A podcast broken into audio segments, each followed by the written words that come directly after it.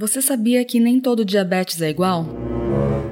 Além dos tipos 1 e 2, que são os mais conhecidos, existem também o diabetes tipo LADA e o tipo MOD. Neste episódio, vamos explicar as diferenças e semelhanças entre eles. Será que tem como prevenir?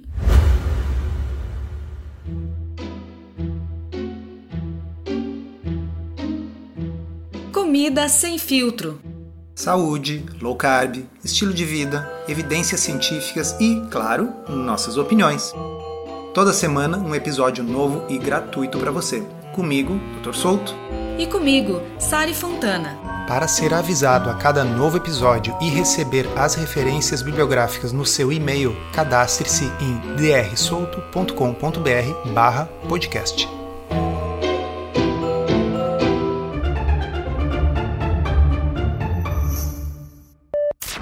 Aqui no podcast e lá no blog a gente fala muito sobre diabetes, porque é uma coisa extremamente comum, uma doença muito prevalente e que tem tudo a ver com o estilo de vida e que pode melhorar muito ou até ser colocada em remissão também com o estilo de vida. Remissão em alguns casos, né? Mas não em todos. Ah, certamente não em todos. Então, eu acho que é legal a gente começar falando do que se trata o diabetes de modo geral. Quem sabe começando pelo diabetes tipo 2, que parece ser o mais comum, né? Então, o que é diabetes? Os critérios diagnósticos do diabetes vão ser iguais para todos os tipos de diabetes, mas aí depois nós temos outros critérios que permitem classificar em tipos diferentes. O que caracteriza o diabetes é a glicose elevada. Mas, como tudo na vida, tem que ter um critério, um limite bem estabelecido. O diabetes é diagnosticado quando nós temos a glicemia de jejum acima de 126 em mais de uma vez, ou qualquer glicemia acima de 200, ou quando nós temos a hemoglobina glicada, aquele exame que dá uma média da glicose nos últimos 60, 90 dias, essa hemoglobina glicada 6,5 ou mais, ou quando nós temos um teste de tolerância oral à glicose, aquele que se toma um xarope de glicose e a gente mede a glicose no sangue duas horas depois, se essa glicose duas horas depois ainda estiver 200 ou mais, também se tem o diagnóstico do diabetes. E isso vale para todos os tipos de diabetes. Tá, então esse é um bom começo quando o paciente chega no consultório, o médico olha esses exames e percebe que tem essas alterações, ele já vai conseguir dar a notícia de que a pessoa é diabética por esses critérios. Mas e a partir daí, como que se descobre qual é o tipo de diabetes? E o que, que muda se for um tipo ou outro? Bem, o tipo mais comum, disparado, correspondendo a 90% dos casos, é o diabetes tipo 2, aquilo que se costumava chamar antigamente de diabetes do adulto. Na verdade, o nome diabetes do adulto, infelizmente, não é adequado porque é possível ter diabetes tipo 2 ainda na infância também. E é muito importante saber o tipo de diabetes, porque isso afeta drasticamente o tipo de tratamento e o prognóstico. O diabetes tipo 2, pessoal, ele normalmente não começa no pâncreas. O pâncreas é o órgão que fabrica a insulina, então a gente tende a pensar que o diabetes é um problema no pâncreas. No caso do diabetes tipo 1, que nós vamos falar daqui a pouco, o problema é no pâncreas. No tipo 2, o problema costuma começar em outros tecidos no corpo que se tornam resistentes à insulina. Eu vou falar aqui uma analogia que eu costumo usar em consulta e já usei aqui no podcast que é o seguinte, para vocês entenderem o que, que quer dizer essa resistência. Imagine uma plantação, uma lavoura, na qual se faz a aplicação de um veneno para matar as lagartas, as pragas. E se você vai aplicando aquele veneno, chega uma hora que aquelas lagartas vão ficando resistentes ao efeito daquele veneno. Então a quantidade que você aplicava, que antes era suficiente, agora não é mais. E aí precisa aplicar doses maiores, doses crescentes daquele defensivo agrícola. Pois bem, vamos pensar no diabetes tipo 2 como uma resistência ao efeito da insulina a quantidade de insulina que antes era suficiente para manter a glicose normal, essa quantidade agora já não é suficiente e o pâncreas precisa produzir mais insulina. às vezes 5 ou 10 vezes mais quantidade de insulina do que o normal. Esse fenômeno de resistência à insulina, ele costuma preceder o diabetes tipo 2 em muitos anos, às vezes em 10 anos ou mais. Ou seja, se você for no médico e medir a glicose e a glicose estiver normal, você já pode ter resistência à insulina e não saber.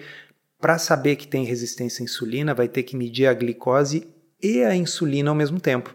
E aí, essa insulina alta na vigência de uma glicose ainda normal já indica resistência à insulina.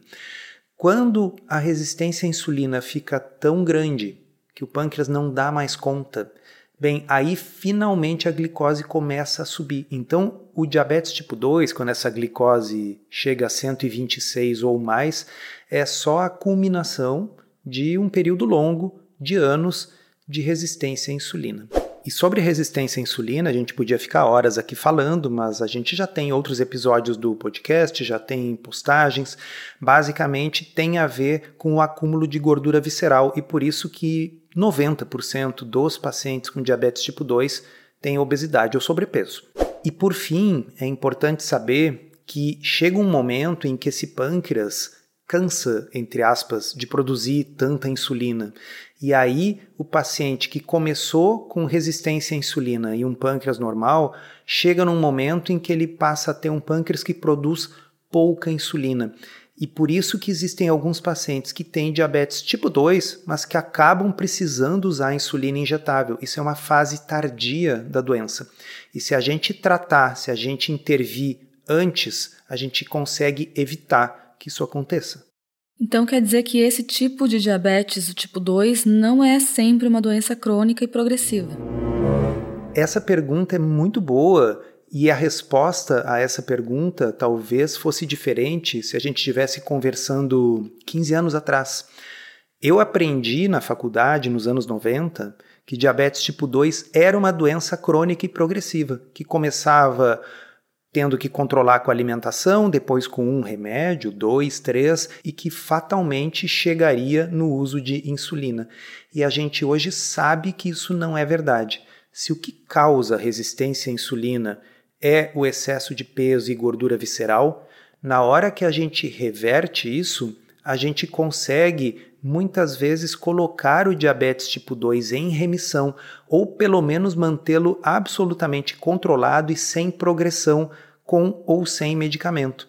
Então, é muito importante ter o diagnóstico do tipo do diabetes, porque, como nós vamos ver, o tipo 1 não tem essa possibilidade de ser colocado em remissão, mas o tipo 2 tem, e quanto mais precoce for a nossa intervenção de estilo de vida, maior a nossa chance de colocar a doença em remissão. Para vocês terem uma ideia, tem um estudo recente que foi bem dissecado lá na área de membros do blog, que mostrou que pacientes com diabetes tipo 2 têm uma chance de 50% de colocar a doença em remissão, ou seja, uma hemoglobina glicada abaixo de 6,5 sem o uso de medicação com low carb. E que se esse diabetes for mais recente, por exemplo, até um ano de diagnóstico, esse número sobe para quase 80% de chance de colocar a doença em remissão com a estratégia low carb. Se você quer aprender a fazer low carb de um jeito certo, que funciona e sem loucuras, considere se inscrever no Podcurso. É um curso todo em áudio em que a gente responde de forma prática as 50 principais dúvidas sobre o assunto. São mais de 25 horas de conteúdo para você ouvir quando quiser, com a gente e convidados especiais. Você pode conhecer os detalhes acessando drsolto.com.br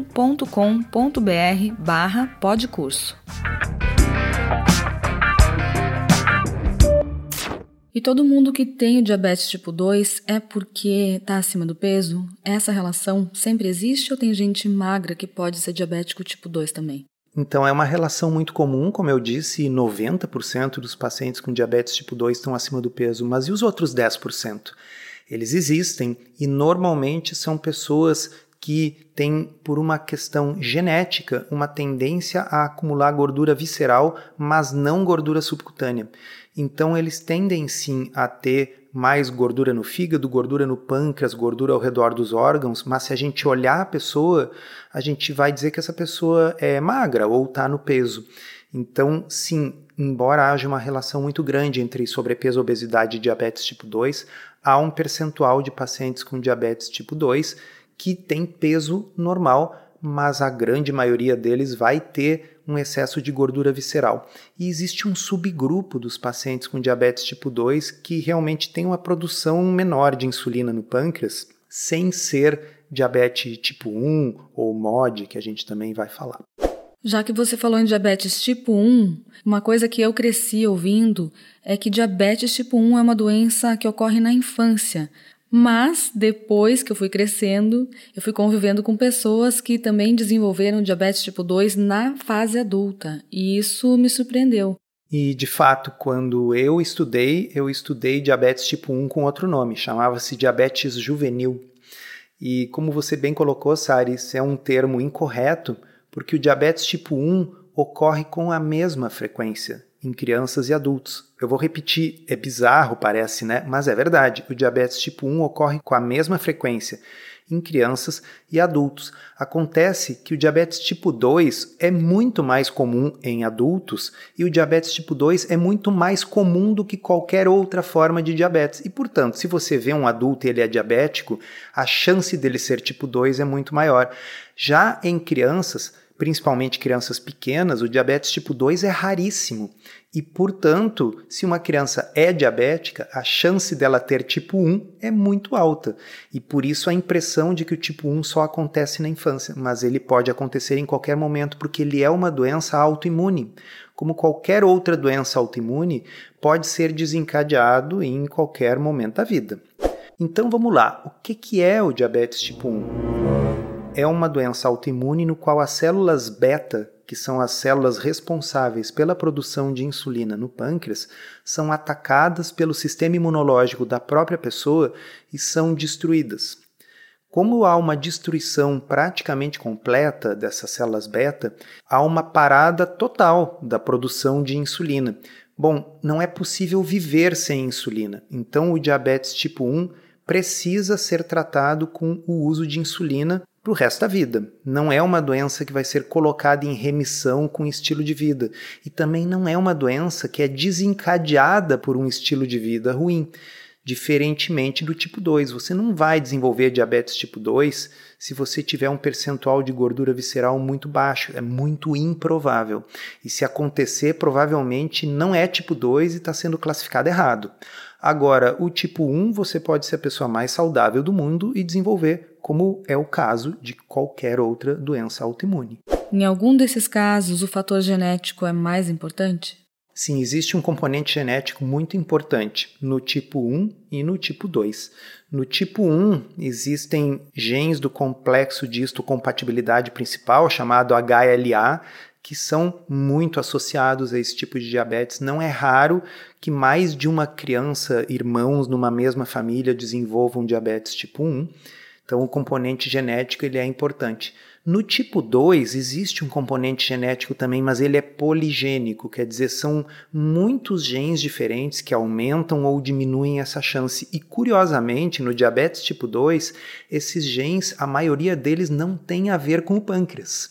No diabetes tipo 2 são genes que regulam o limiar pessoal de gordura, ou seja, a tendência que cada um de nós tem de engordar ou no subcutâneo ou na gordura visceral. Então, o que a gente herda no diabetes tipo 2 não é um problema no pâncreas ou a tendência de ter diabetes tipo 2. O que a gente herda é tendência para engordar e, sobretudo, tendência para engordar com gordura visceral. É isso que nós estamos herdando e por isso o diabetes tipo 2 não é destino.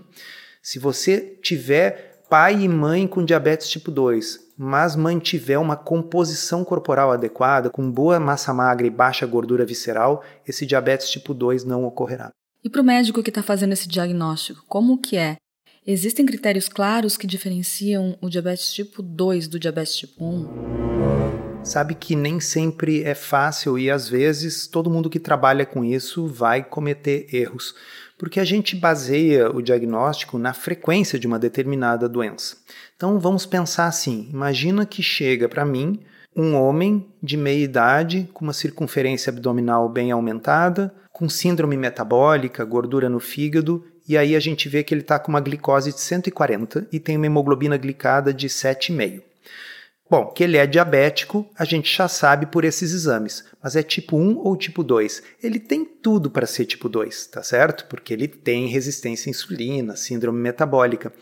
Mas ele poderia ser um tipo 1 que recém está começando. Então a gente tem que estar tá ligado para se um paciente com tipo 2, ao invés de melhorar com o tratamento, com a mudança de estilo de vida, está piorando rapidamente, de que na realidade ele não seja tipo 2, ele pode ser o tipo 1 ou o LADA. LADA, que diabos é isso? LADA é uma sigla em inglês que significa diabetes latente autoimune do adulto. É como se fosse um tipo 1, mas que é mais comum no adulto, e que vai se instalando um pouco mais lentamente. Então não é questão de poucos meses, como diabetes tipo 1, mas pode ser até alguns anos de instalação, mas é autoimune. Então quando se suspeita disso, o médico vai pedir determinados anticorpos que ajudam a fechar esse diagnóstico. Sabe aonde que a gente tem que desconfiar? E eu acho que isso é uma coisa que, mesmo quem não é da área da saúde aqui, deve pensar e lembrar, pessoal, porque daqui a pouco tem alguém na família nessa situação.